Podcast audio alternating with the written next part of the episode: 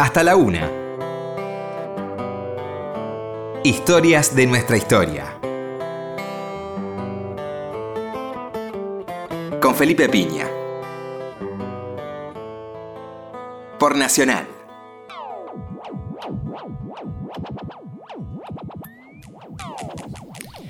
Hola, muy buenas noches, ¿cómo les va? Acá estamos nuevamente en Historia de Nuestra Historia. ¿Qué tal, Roberto? Hola, Felipe, buenas noches. Bueno, muchas gracias a toda la gente que se ha comunicado con nosotros, saludando por el programa, la audiencia de, de todo el país. Sí, sí. Hoy vamos a, a tratar un tema que tiene que ver con el calendario. ¿m? 29 de mayo es un, pasaron muchas cosas en la Claro. historia. Una remota, cayó Constantinopla.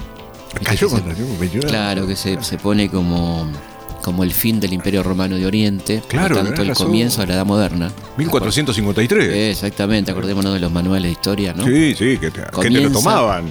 Sí, ¿Cuándo comienza la Edad Moderna. Claro. Termina la Edad Media, comienza la Edad Moderna, cuando cae el Imperio Romano de Oriente, este, lo que quedaba, digamos, Sí. ¿no? Es Constantinopla, ¿no? Y 29 de mayo nace John Fitzgerald Kennedy también. También Sí, te Kennedy. puedo hablar de las efemérides en general, pero Sí. eh, es el Día del Ejército entre Claro. nosotros. Sí, sí. Y, eh, por supuesto, quizá en homenaje, además de mi cumpleaños. por. Claro, Muchas sí, gracias. sí, Muchas cumpleaños, gracias. claro.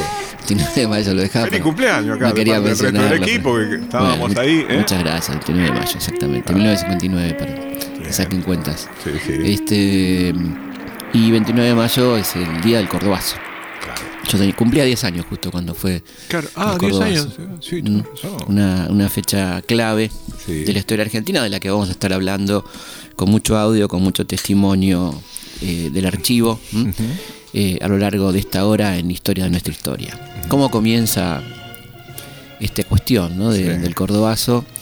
Eh, tiene que ver con, el- con la irrupción del golpe de Estado del general Juan Carlos Onganía, llamado por ellos mismos este golpe claramente cívico-militar. Los civiles tienen una participación activísima en este golpe, particularmente los medios de prensa, que fueron grandes gestores del golpe de Estado. ¿no? Eh, recordemos la revista Primera Plana con su editorialista estrella Mariano Grondona, Sí, sí. pero no solamente ellos, ¿no? confirmado, extra. Lo decía el propio Jacobo Timerman cuando decía, bueno, yo me siento responsable. Claro, ¿no? exactamente, hizo una autocrítica valiosa en, Sí, en sí, torno a esto. Eh, hasta la familia Falcón tiraba eh, centros contra el gobierno de Ilia, Sí. que mm, venía siendo atacado por el poder hegemónico, digamos, por sus resoluciones tan valientes como, por ejemplo, la ley de medicamentos, ¿eh? la anulación de los contratos petroleros, su política social de volver a la copa de leche, de Sí, sí, incremento del presupuesto de salud, del presupuesto de educación, todas esas cosas que ponen tan nerviosos a los sectores más reaccionarios de la Argentina, ¿no? Sí, sí, la burla contra Ilia, ¿no? El, el- el- ¿Cómo La era? tortuga. La tortuga, claro.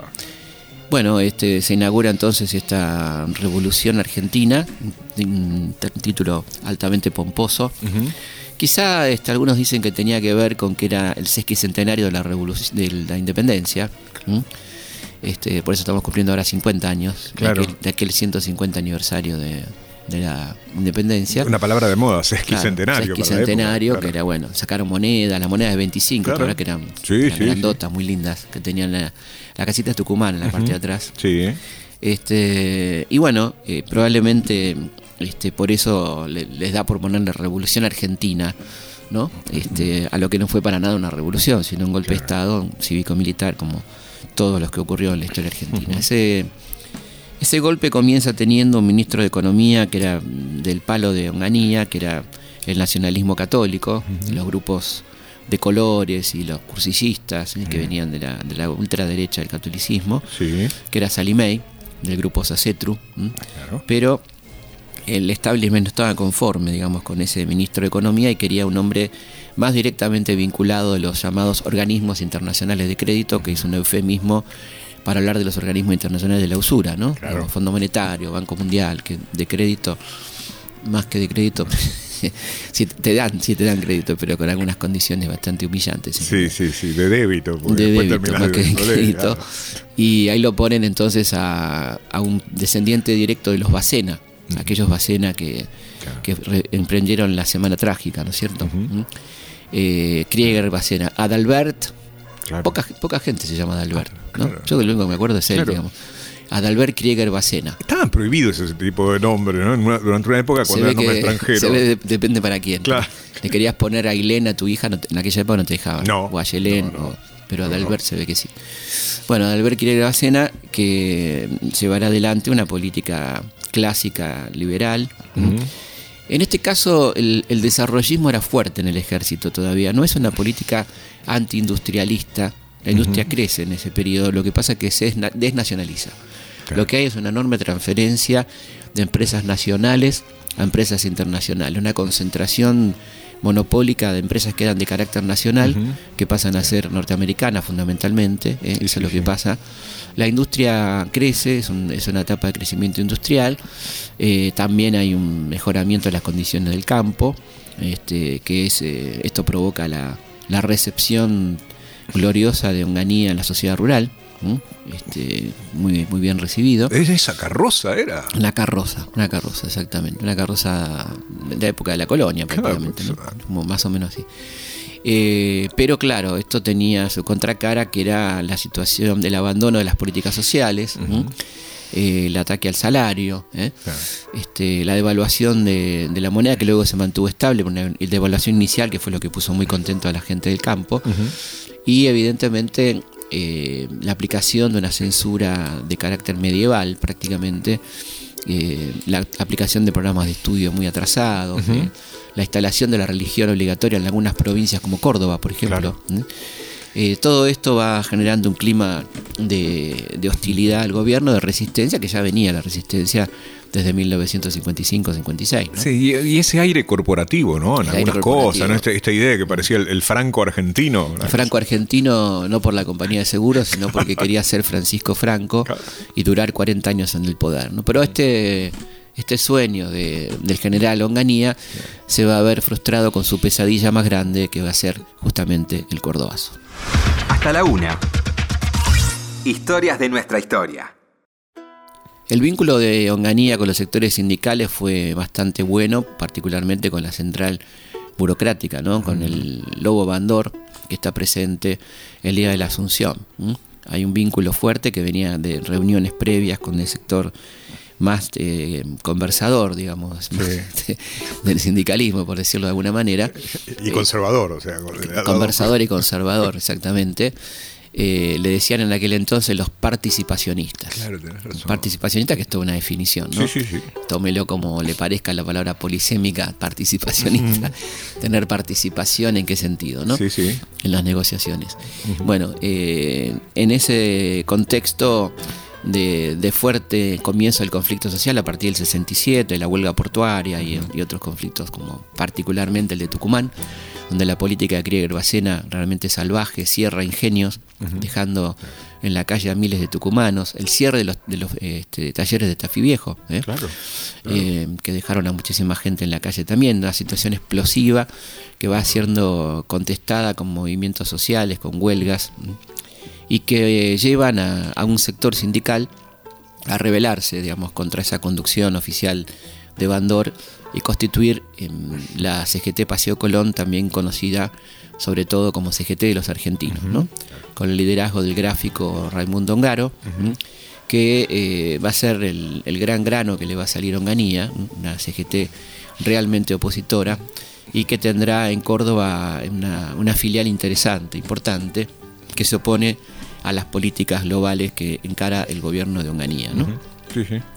Entonces, este, el año 68, que es este año, por otra parte, muy convulsionado a nivel mundial, pensemos que estamos hablando contemporáneamente a lo que está pasando en la primavera eh, parisina, ¿no? En el mayo francés, este, y que tiene mucho rebote lo que pasa en Europa, lo que pasa en nuestro país, así que comienza a complicarse esta idea de Onganía de permanecer en el poder durante 40 años, ¿no? Sí, ahora qué cosa, porque uno dice, bueno, eh, rock, eh, minifalda, eh, toda esta idea europea, ¿no? Y, y acá un gobierno que tiene poco que ver con ese que presidente. va en, en contrasentido absolutamente, ¿no?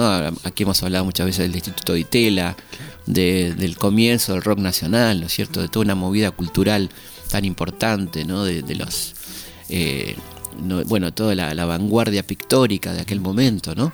Eh, y también la represión encarnada por Onganía que llegaba a la brigada de moralidad y a todas esas cosas increíbles que nos retrotraía a etapas muy del pasado. ¿no? Yo creo que si se lo contás a los chicos no, no lo van a poder creer. El tema de prohibido los besos, ¿no? Claro. Están prohibidos los besos en público. La brigada de moralidad encabezada por el comisario Margaride, que va a ser uno de los futuros jefes de la AAA, este, que encarcelaba a la gente por besarse en, lugares públicos y que hacía redadas en Villa Cariño. Esa tapa, esa tapa de tía Vicenta, eh, con esa pareja sentadita en un banco y, una, y, una, margarita enorme que nos está mirando. Está mirando, claro.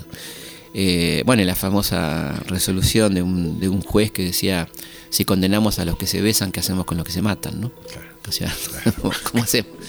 Bueno, este, así que todo ese contexto realmente explosivo va a llevar a que particularmente el movimiento estudiantil eh, comience a revelarse, la cosa empieza en corrientes, con un incremento del de, valor del comedor estudiantil, en, ese entonces funcionaban conjuntamente las universidades de Corrientes y Resistencia, ahí comienza la movida este, con el asesinato del estudiante Cabral en una movilización. ¿eh? Eh, y luego este, se extenderá la protesta a Rosario. Y eh, bueno, esto se irá ampliando hasta que en Córdoba aparecen situaciones excepcionales, además de la movida estudiantil, comienza el quite del sábado inglés. O sea, había que trabajar los sábados sin que se pagara un extra. Lo cual habla también del, gran nivel de producción de la industria automotriz, ¿no? Sí, sí, sí. Por un lado. Y también la mezquindad de la misma. Sí, sí, sí, un clásico. Las dos cosas, ¿no? Y, qué cosa, ¿no? Porque mm. este tema de, la, Córdoba estudiantil como resultado de esa Córdoba industrial. Claro, porque es muy interesante para entender el cordobazo, que a diferencia del mayo francés, que fue movimiento estudiantil obrero, es decir, primero estudiantil y luego se suman los trabajadores, Aquí es un movimiento obrero estudiantil, donde la vanguardia la llevan adelante los trabajadores, ¿no? Fundamentalmente gremios como la UTA, de, Atilio López, ¿no? El ESMATA, de René Salamanca, y Luz y Fuerza Córdoba, de Agustín Tosco. Todo eso conjuntamente este, va a movilizar también al estudiantado, que por otra parte no era ajeno porque muchos estudiantes eh, eran obreros, obreros que podían estudiar en la universidad, ¿no? Sí, sí, sí, sí, El buen nivel de vida de esos obreros bien pagos de Córdoba permitía que no solo sus hijos, sino que algunos mismos estudiantes eh, eh, fueran universitarios. ¿no? Claro, y, los autitos, el Renault Gordini, el Dauphine. Claro, recordemos que la fábrica más importante de Córdoba era la ICA Renault, ¿no? Una, fábrica, y la Fiat, dos fábricas muy importantes. Vamos a, a, empezar por una especie de diagnóstico eh, que hace Agustín Tosco, uno de los líderes del Cordobazo, eh, sobre las falencias de educación, salud, etcétera, que estaba provocando el gobierno de Onganía. Bien, compañeros, sin subestimar el rol de las grandes teorías, es a partir de las reivindicaciones inmediatas que hacen al nivel de vida, que hacen al salario, que hacen a la ocupación, ¿Qué hacen a la situación de la vivienda, de la salud, de la educación? ¿Qué hacen a las largas colas de los jubilados y pensionados, donde nosotros debemos demostrar que este sistema ha caducado y que no puede darnos ningún tipo de solución? y que es en otro sistema donde habrá educación, vivienda y salud para todos, trabajo para todos, decoroso nivel de vida para todos, y es así a partir de esa instancia que en el seno de las grandes masas, de la comprensión sencilla que debemos llevar a nuestros compañeros, que vamos a levantar la ideología revolucionaria como objetivo o como método para cubrir ese objetivo de la creación de la nueva sociedad. La escalada de respuesta popular a las medidas económicas y sociales del gobierno de Onganía eh, comienzan efectivamente en mayo, como dijimos, en en Resistencia, en Corrientes, en Rosario, y continúan en Córdoba, donde se convoca a un paro general con movilización este, para el día 29 de mayo, seguramente teniendo en cuenta que era el día del ejército ¿no? y teniendo en cuenta que gobernaba un general. Eh, es en ese contexto entonces que va a comenzar la movilización que va a terminar en esta jornada que va a cambiar la historia argentina. Vamos a escuchar entonces a Agustín Tosco hablando de los objetivos de la lucha, para qué se hizo esta jornada de protesta que termina en el Cordobazo. a la par de la unidad de acción, a la par de la unidad en la lucha, tienen que estar claros los objetivos que nosotros nos planteamos. Porque no es solo por luchar, por pelear a lo boxeador, digamos así, que vamos a llevar adelante esta política, sino que esta lucha tiene un sentido y tiene un objetivo. El objetivo inmediato de la reivindicación de los derechos de los trabajadores. Se decía muy bien que desde las, desde las pequeñas cosas, desde las reivindicaciones que aparentemente son mínimas, que son de, se toma conciencia de la explotación del sistema y de la alienación a que se quiere someter al trabajador en el sistema. Hay algunas eh, versiones, eh, Cordobazo ha dado para mucho, ¿no? De ríos de tinta, de un lado y del otro, por supuesto, sobre el espontaneísmo, ¿no? Que se dio en el Cordobazo, cosa que la historia parece desmentir. Y es muy importante escuchar a uno de los protagonistas, un abogado laboralista que tuvo muchísimo que ver con el Cordobazo, Garzón Maceda. Vamos a escuchar el testimonio de él hablando de cómo se organizó, en todo caso, el Cordobazo. Lo que es el Cordobazo en sí mismo, que diríamos que es desde la mañana del 29 hasta las 2 y media de la tarde en que la policía se retira, es absolutamente organizado. Y es la culminación, para mi modo de ver, de un proceso iniciado en 1957, que es el de que una clase trabajadora organizada, con objetivo y con una sensación de contrapoder muy clara, puede en determinados momentos trascender a sus intereses eh, particulares o sectoriales para representar los intereses del conjunto, que es lo que realmente caracteriza a lo que es un movimiento obrero. Pues, en un país puede haber muchos sindicatos y no haber movimiento obrero. Eh, es interesante recordar que mm, a poco de iniciarse la manifestación, Agustín Tosco habla recordando uno de los primeros muertos de la lucha en, contra Onganía, que fue el estudiante Santiago Pampillón. Eh, así comienza con esta voz agitadora de Agustín Tosco, el cordobazo. Nosotros venimos aquí trayendo el calor popular de las luchas estudiantiles que desde el día lunes en Córdoba se manifiestan en actos, homenajes, ocupaciones, etcétera, reivindicando la razón y el sentido de la lucha en particular de Santiago Pampillón, que cayera alevosamente baleado por la policía el día 7 de septiembre de 1966, que estuviera en agonía en el Hospital de Urgencia de Córdoba, sustraído de los estudiantes y del pueblo hasta el día 12 de septiembre en que falleció.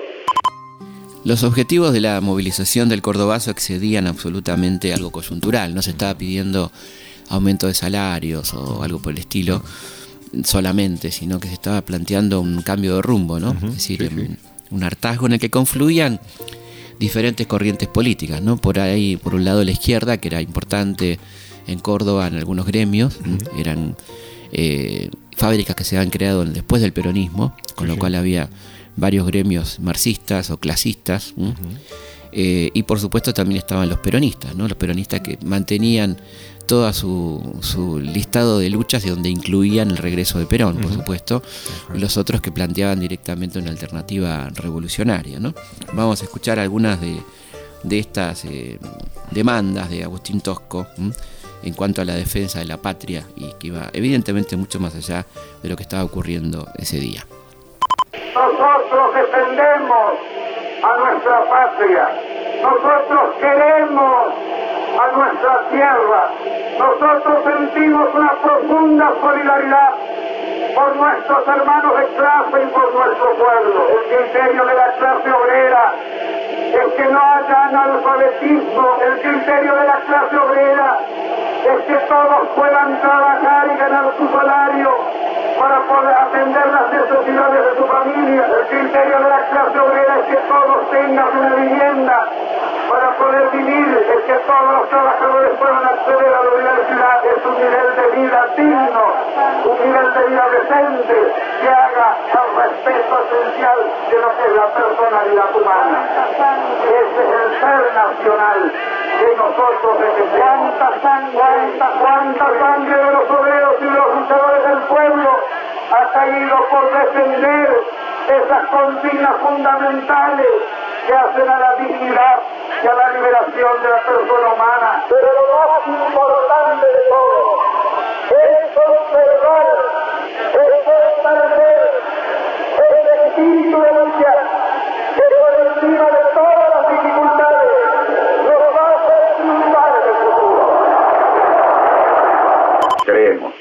sabemos que no solo se combate contra la injusticia porque se la padece, sino también que se combate contra la injusticia cuando se comprende el valor inhumano de agresión a los derechos del hombre que provoca esa injusticia. Así que distintas capas, distintos sectores de nuestra población que no padecen directamente la injusticia económica, sí viven un clima de opresión y vislumbran una falta de horizonte para nuestro país dentro de este esquema de dependencia. Le estamos señalando a la dictadura y al sistema que pese a todas las represiones, que pese a todos los pantillones, el pueblo está firme y decidido a construir su destino por más represión que se aplique. Así comenzaba esta jornada larga, que tenía como epicentro las calles de General Paz, Avenida Colón, el centro de la ciudad de Córdoba, este, que va a ser tomada ¿m? por más de 20 horas.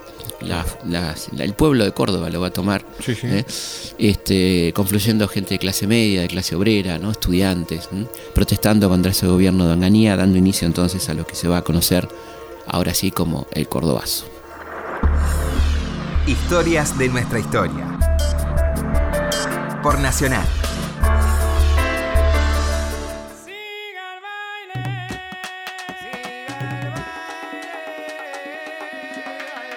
En esta sección que tanto nos gusta el cine por radio, vamos a recordar un fragmento de esa muy linda película de Campanella, Luna de Avellaneda. Tiene razón Alejandro. Así el club no va más. Nosotros llegamos a tener 8.000 socios. Y hoy, bueno, todo el mundo sabe. Bueno, eso es lo que estoy tratando de decir yo. Cada vez tenemos menos. Cada vez queremos menos. La cosa no da para más. Mi propuesta, no, nuestra propuesta, perdón, es volver a tener 8.000 socios. Y para eso propongo que dupliquemos la cuota. ¿Y vos crees que votemos eso ahora? No, no, no, no, no. Espera, espera, espera. Déjame, déjame explicar, déjame terminar. Somos 60 activos, más 200 menores, más los que no pagan la cuota somos 392 socios. Si hacemos un pequeño esfuerzo y en vez de 5 pesos ponemos 10, podemos lograr que otras 300 personas vengan al club gratis. Si de esas 300 personas logramos que 60, nada más que 60, le tomen un poco de amor al club, como para hacer el sacrificio y poner otros 10 pesos, podemos tener otras 300 personas adentro del club. Somos mil. Si de esas mil, cada uno logra traer una sola persona más, en un año somos dos mil. Dos mil personas. Pero claro. ¿Cómo no me di cuenta antes? No vi la estrategia. Qué boludo. Juntos podemos porque somos buenos, ¿no? Es como la, la, la del tipo que manda los mails, ¿no? Al amigo. 10 mail y 10 amigos y 100 y 100 mil y de pronto somos 40 millones pidiéndole a Bush que no le haga la guerra a Irak. La macana es que Bush se caga en esos 40 millones. Porque la realidad es un poquito más compleja y no se resuelve nada más que con delirios. No es un delirio, el club se formó así. Es un delirio y es totalmente ingenuo y es voluntarista y hasta te diría que es peligroso porque nos está llevando al desastre. El club se formó rodeado de fábricas, con gente que trabajaba y que ganaba bien. Hoy el barrio es un cementerio de hormigón. Las cosas cambiaron. Que cambien de nuevo. Si ya se hizo, no es tan difícil. Se hizo durante décadas. La gente venía acá al club a encontrarse con sus amigos, a, a- a preocuparse por el otro. Vivía, vivía en el club. Ahí está, es eso, es vivir. No sobrevivir. ¿Cómo vivir? En cómo vivir está la clave. Ahora nos traen una miseria y vos pretendés que nos pongamos contentos. Nos están comprando. Y sí, y sí. Nos están comprando lo único que nos queda para vender, que es nuestra capacidad de trabajo. No veo que tiene de malo eso. Bravo, ahora votemos. Por favor, por favor. A ver, me escuchan, yo quiero decirles algo. El club ya está creado, nos lo dejaron. Ahora nosotros no podemos mantenerlo el club simplemente. ¿eh? Pero es un buen negocio, viejo. Buen negocio. Buen negocio, sí, buen negocio. ¿Y qué tiene de malo hacer buenos negocios? Si en definitiva son los buenos negocios los que tiran un país para arriba y no un romanticismo, perdóname, pelotudo que nos llevó a la ruina. ¿De qué romanticismo estás hablando? El romanticismo no se usa desde hace años, ni el pelotudo ni el otro. No sé qué nos llevó a la ruina, pero el romanticismo no fue. Yo no estoy diciendo no hagamos negocios. Digo, hagámoslos nosotros. Dar clases, tener una huerta, fabricar algo. ¿Por qué no fabricamos algo? ¿Se acuerdan cómo era? Yo me acuerdo. Yo llegaba a casa y le decía a Vero, Vero, hoy fabriqué 100 heladeras. ¿Qué le digo ahora? ¿Qué le digo? Ganó la banca. Perdió el punto, como siempre. Ay, pero en eso no Yo, yo, yo entiendo totalmente la posición de Román, eh, pero creo que la de Alejandro, si la redondeamos un poco, puede resultar más vistosa, ¿no? Pensamos en Dalma, por favor, ¿eh? claro. Pensamos en Dalma. En Dalma, pensemos en Dalma. Que acá, aunque parezca una tontería, encontró un lugar. No es ninguna tontería. Sí, es una tontería. Disculpame, pero es una tontería. Porque ahora resulta que tenemos que perder una oportunidad de trabajo para muchos por una nena que quiere bailar ballet co- como si fuera una gran estrella. Yo defiendo lo mismo que vos y que vos y que muchos de ustedes, pero desde la razón. O los sueños de los 200 tipos que están por conseguir trabajo, eso no cuentan.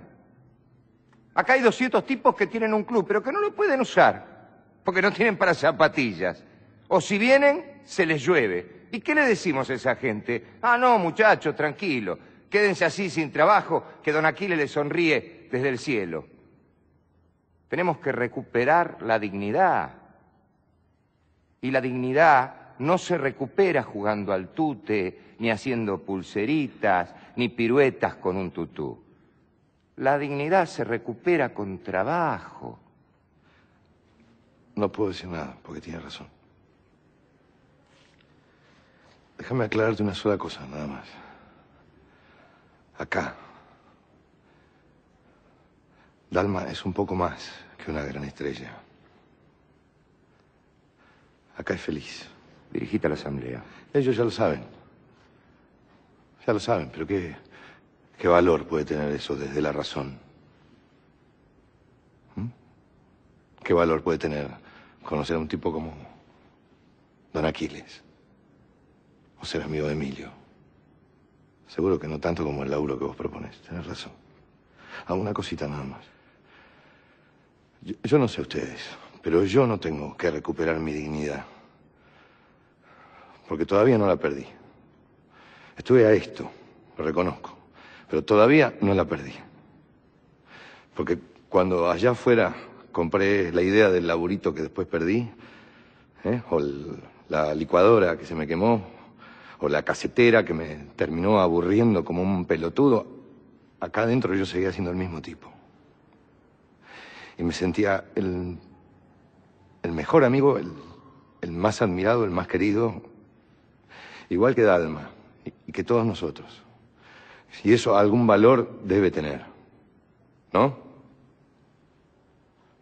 Porque yo aprendí muchas cosas últimamente, a la fuerza, lo reconozco. Aprendí que puedo vivir sin cable, sin, sin video, sin ir al cine, sin prepaga, sin seguridad, sin ropa nueva, sin luz, sin gas, sin perfume.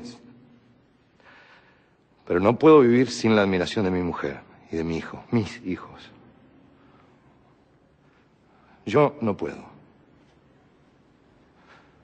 No puedo. Nos vamos a la pausa con una recordada, bueno, por algunos. Para Claro, otros- sí, Para bueno, otros va a ser una bueno, novedad después lo absoluta. explicamos, digamos. A los pibes que nos están Claro. escuchando les pedimos perdón, le van- alguien le va a tener que explicar. Eh, una publicidad de época. Y volvemos en un ratito. Ay, compañero, usted que sabe tanto, deme una cosa que alivie mi quebranto. Sucede que dolores, mi vida y mi querer, buscando otros amores, me dejo antes de ayer. Y yo aturdido con esa pena fiera, busqué consuelo en una borrachera terriblemente atroz y hoy tengo un malestar y un dolor de cabeza que ya no puedo más. Siento el cuerpo escalofriado por ese horrible dolor y un cansancio condenado y una tristeza feroz. Oiga, compadre, no se me aplica tanto, ninguna ingrata merece tal quebranto. Si no la soñado, encuéntrese otro amor, para un amor perdido, siempre hay otro mejor. Y estos mareos y el dolor de cabeza puedo curarlos tomando con presteza la cambia adquirida, remedio sin igual que en menos de un segundo me aliviará su mal. Tómela usted al momento, tómela usted sin temor, tómela que es un portento y afecta el corazón. Ay, compañero, tu remedio he tomado y en un minuto me siento ya curado. Con igual presteza, este dolor atroz se fue de mi cabeza y a mi mal pasó. Venga, un abrazo por este gran consejo, ese que conte con entusiasta voz, habiendo tantas chicas, que me importa ese amor? Y con café aspirina me río del dolor. Tómela usted al momento, démela usted por favor, démela que es un portento para calmar el dolor. ella alivia el sufrimiento,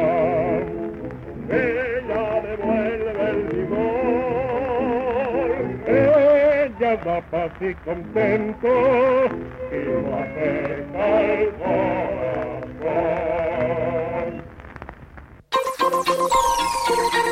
Historias de nuestra historia. Con Felipe Piña. Estás en Historias de nuestra historia. Por la radio de todos. Seguimos en Historia de nuestra historia. Si quieren comunicar con nosotros a través del Facebook, Felipe Pigna, página oficial. Ya somos 660.000. ¿eh? Siempre hay lugar para uno más, ¿eh? con mucho gusto. Tengo Facebook ahora que estoy ahí. Obviamente, y también a través de nuestra página web www.elhistoriador.com.ar, donde se pueden suscribir gratuitamente a nuestra Gaceta Histórica, una revista de la que estamos muy orgullosos, muy contentos, con mucho contenido histórico, eh, adelantos de libros, etcétera. Y también la pueden bajar del Apple Store y de la Play Store. Eh, la aplicación se llama Historia Felipe Pigna y pueden ahí tener mucho contenido también histórico en su celular o en la tablet eh, de manera completamente gratuita. Seguimos en Historias de nuestra historia. Bueno, esta otra sección tan querida por nosotros que es la sección del tango nuestro de cada día. ¿no? Sí, y en este caso uno dice, bueno, ¿cuántos tangos célebres habrá de la década del 60? Y no son tantos realmente. Y del 69 en especial, y sí, hay uno que se lleva... Que levantó al tango. Por pero, totalmente. Totalmente. Pero se armaron unas discusiones, Sí. ¿eh? como el- seguramente con la década del 50 más Bueno, o el menos. famoso festival de la canción, ¿no? Claro, un festival de la, can- de la canción donde en el rubro tango ¿sí? ganó, ¿sí? al- ganó un tema. Y la gente no se debe acordar. Mira, si, nos- si la, trivia de, la trivia de hoy fuera quién ganó ese concurso, la gente no sabe. Sí sabe qué tema salió segundo. Balada para un loco. Balada para un loco del año 1969, una versión espectacular. Porque la primera versión, ¿sí? la que vende una cantidad de discos inusitada, es la de Amelita Baltar, que fue quien defendió el Sí, tema sí. En, en ese festival. Al mes sale otra versión ¿eh? por Roberto Goyeneche. Claro. Entonces, algunos locos salimos a comprar las dos versiones porque es una cosa impresionante. Y yo recuerdo a alguien entrañable realmente. Pasando el tema todos los días a Hugo Guerrero Martínez, difundiéndolo y diciendo. Dándole manija. Ah, sí, porque fue muy combatido ese tema. Sí, sí, sí, es que yo había escuchado que Piazzolla había provocado polémicas en el 50. Ahora, esta polémica reactualizaba se, esa. Se sumaba la, la, hermosa locura de, Horacio Ferrer, ¿no es ah. cierto? De la reivindicación de la locura, ¿no? el contenido es muy interesante. Escuchen la letra, es muy interesante, ¿no? Eh, en, en, un momento de, todavía, en los años 60, de, de mucha condena de la locura, ¿no? Claro. De, criminalización de la locura, inclusive. Sí, sí, este, Es, eh, darle poesía a la locura, ¿no? Y, en todo caso poner en cuestión quién está loco, ¿no? Claro, y, pero además el arte si no es transgresión. este, bueno, esto es transgresión pura hecha tango. Bueno, entonces vamos a escuchar Balada para un Loco en la versión de... El polaco Roberto José. Perfecto. También hubo una maravillosa versión de Milva, ¿te acordás? Que fue muy famosa y que lo ayudó mucho a difundirlo por Europa. ¿no? en este caso vamos a escuchar al queridísimo polaco Goyeneche. Las tardecitas de Buenos Aires tienen ese, qué sé yo, ¿viste? Salir de tu casa por arenales, lo de siempre, en la calle y en vos. Cuando de repente detrás de un árbol me aparezco yo. Mezcla rara de penúltimo DJ de primer polizón en el viaje a Venus. Medio menor en la cabeza, las rayas de la camisa pintadas en la piel dos mediasuelas clavadas en los pies y una banderita de taxi libre levantada en cada mano. ¿Te reís? Pero solo vos me ves.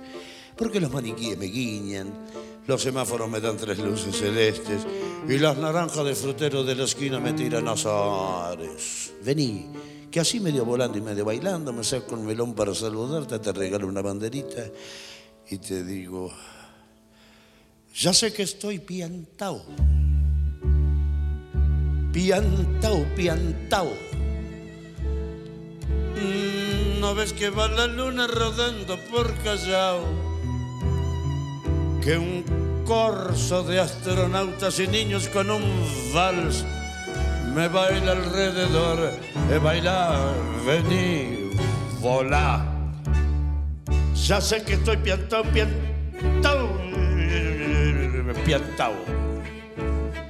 Yo miro a Buenos Aires del nido de un gorrión y a vos te vi tan triste, vení, volá, sentí el loco berretín que tengo para vos. El loco, loco, loco, cuando anochezca tu porteña soledad, por la ribera de tu sábana venderé con un poema y un trombón a desvelarte el corazón. El loco, el loco, loco, como una acróbata de mente saltaré sobre el abismo de tu escote hasta sentir que tu corazón de libertad. Ya vas a ver, salgamos a volar, querida mía subite a mi ilusión Super Sport. Y vamos a correr por las cornisas con una golondrina en el motor. De vida nos aplauden. ¡Viva, viva! Los locos que inventaron el amor. Y un ángel y un soldado y una niña nos dan un balsacito bailador. Nos sale a saludar la gente linda y loco, pero tuyo, qué, qué sé yo. Provoco campanarios con la risa y al fin te miro y canto a media voz. Quereme así piantao, piantao, piantao. Trépate a esa ternura de locos que hay en mí. Ponete esta peluca de alondras y, y volá. Volá conmigo ya. Vení, volá, vení. Quéreme así piento, piento, piento. Abrite los amores que vamos a intentar. La mágica locura total de revivir. Vení, volá, vení. La, la, la, la, la, la. locos, todos locos. Usted todos, todos, todos locos.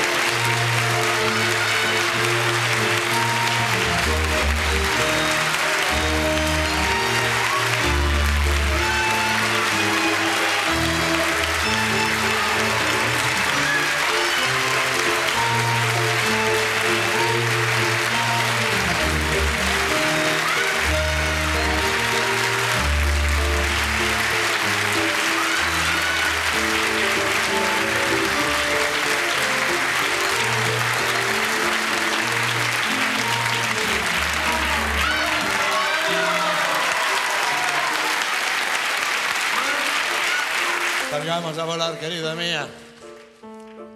Subite a mi ilusión Super Sport. Y vamos a correr por las cornillas con una golondrina en el motor. De Viete nos aplauden. ¡Viva, viva! Los locos que inventaron el amor. Y un ángel y un soldado y una niña nos dan un balsecito bailador. Nos sale a saludar la gente linda y loco, pero tuyo, qué sé yo. Provoco campanario con la risa y al fin te miro y canto a media voz. Quéreme así piantao, piantao, piantao.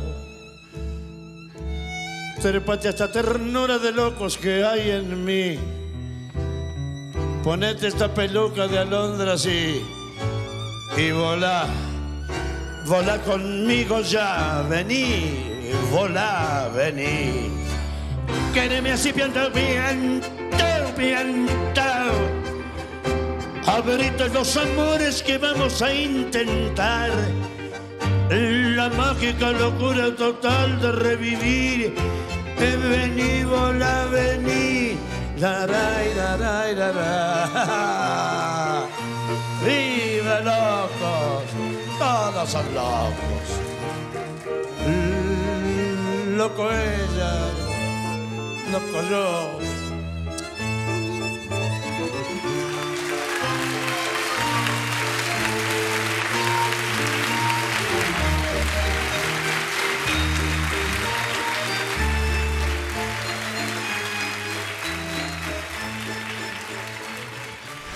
Hasta la una.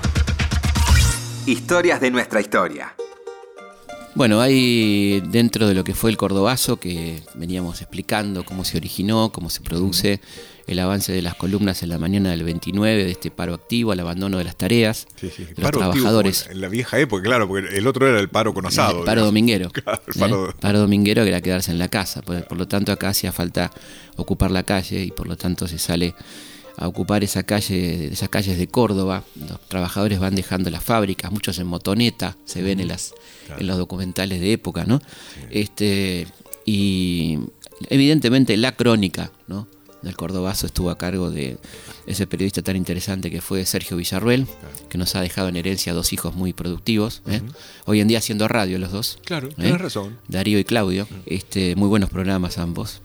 Y bueno, don Sergio, el padre, fue el cronista de Canal 13, ¿eh? el de famoso noticiero Telenoche, que relató como nadie los hechos del Córdoba. Vamos a escuchar entonces un fragmento de uno de los informes de Sergio Villarruel sobre el Cordobazo. A solo 100 metros de la comisaría tercera se ha levantado una nueva barricada ardiente.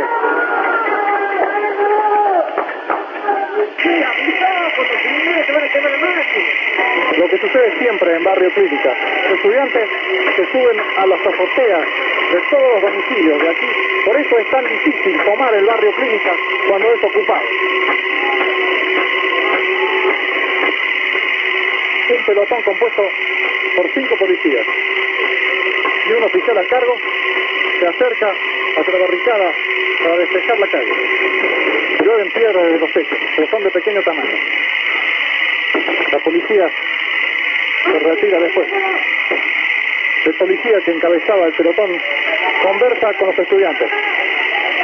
Los estudiantes dan gritos a la policía para que se detenga, avisándole de que hay otro policía aquí. La policía de Córdoba estrena sus nuevos escudos mientras llueven botellas de los techos. Disparos de gases lacrimógenos. Los estudiantes lanzan botellas y bombas molotov y la policía contesta con disparos de bombas de gases lacrimógenos. Esto ocurre cuando son las 7, las 19 y 50, perdón.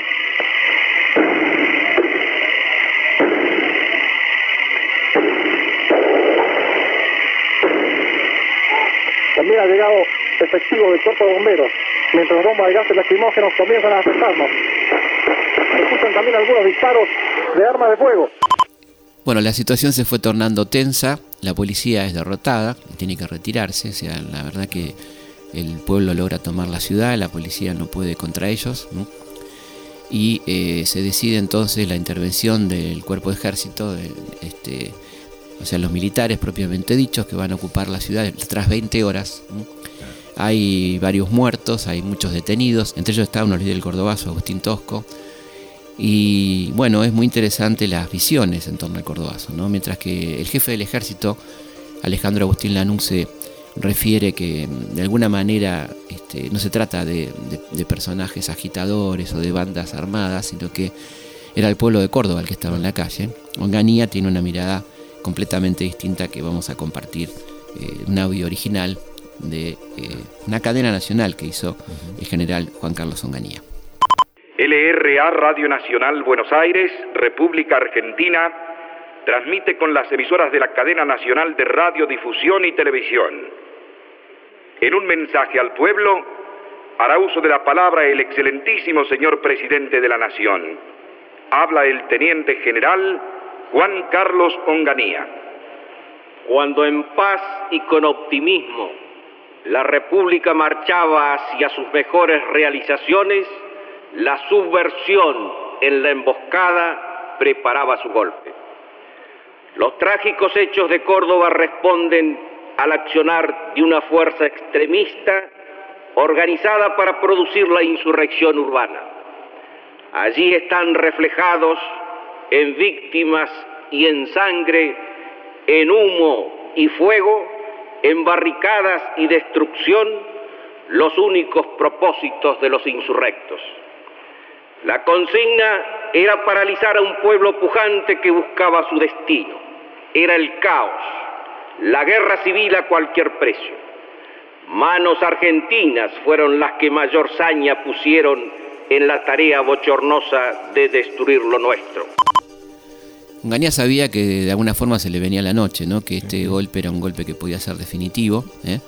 y eh, como hace la gente que está golpeada políticamente, dice que, no va a pasar nada, que va, a seguir en su cargo, que va a redoblar ¿eh? este, los esfuerzos en todo caso para, para evitar que la Argentina caiga en manos del caos y ese tipo de cosas, ¿no? Precisamente porque la cuestión del orden y la paz social era uno de los temas que habían armado claro, Era una, una de, las, de sus grandes banderas, ¿no? Escuchemos entonces este otro tramo que habla el general Unganía sobre este, que vamos a avanzar. No dijo caiga quien caiga, cueste lo que cueste, porque hubiera sido mal visto por sus camaradas, porque era una frase de Perón, ¿no? Perón dijo algo bastante parecido. Avanzaremos. Avanzaremos a cualquier costo. Lo que está en juego aquí y ahora no es el destino de un hombre ni de un gobierno es el destino argentino. No hay imprescindibles ni indispensables, pero hay un deber al cual ningún argentino le puede escamotear el cuerpo. Marchamos hacia un destino nacional. Somos parte de una columna, de una larga columna argentina, que viene transitando la historia en lucha por un ideal nacional. Hay lugar en ella para todos los hombres de fe que quieran poner las espaldas al pasado y el pecho al porvenir. Hay lugar en ella hasta para los arrepentidos y los que erraron. Nadie nos podrá detener, nada nos podrá parar. Demos vuelta la hoja sobre estos episodios tristes, episodios trágicos, episodios repudiables, que mañana habremos de superar. Pero quede bien claro que atrás de ellos, dando intención y contenido al caos, está el verdadero enemigo. Ante él, una sola defensa, la unidad del pueblo argentino, con sus raíces en la tradición y en la historia, su fe en Dios y sus esperanzas en los valores nacionales que son los únicos que nos llevarán a la grandeza. Bueno, estamos llegando al final del programa, espero que les haya gustado y nos volvemos a encontrar aquí, como siempre, en Historias de nuestra historia. Hasta entonces. Hasta que te pase a vos, no vas a entender, siempre así, tan egoísta, hasta que no te pase a vos, no vas a entender, clásico, individualista, decido que no te quiero escuchar.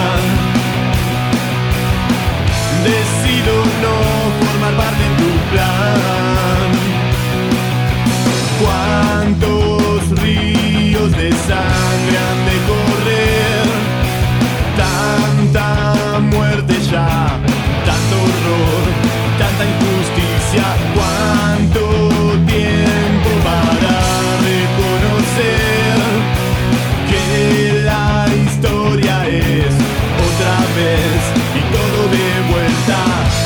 Decides que no le sirve luchar. Decide que no me sirve luchar. Si estaba en el Córdoba hace tiempo atrás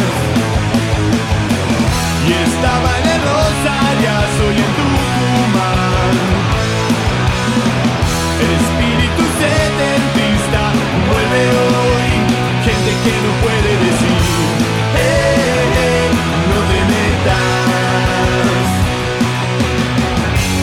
En Neuquén resiste Sanón, lucha obrera, movilización. Los patrones acechan también yo.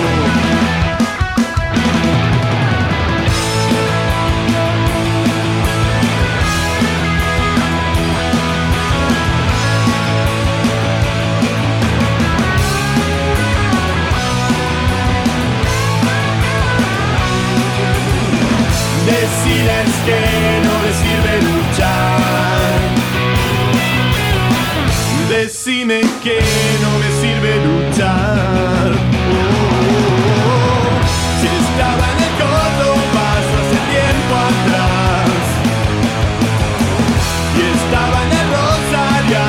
go.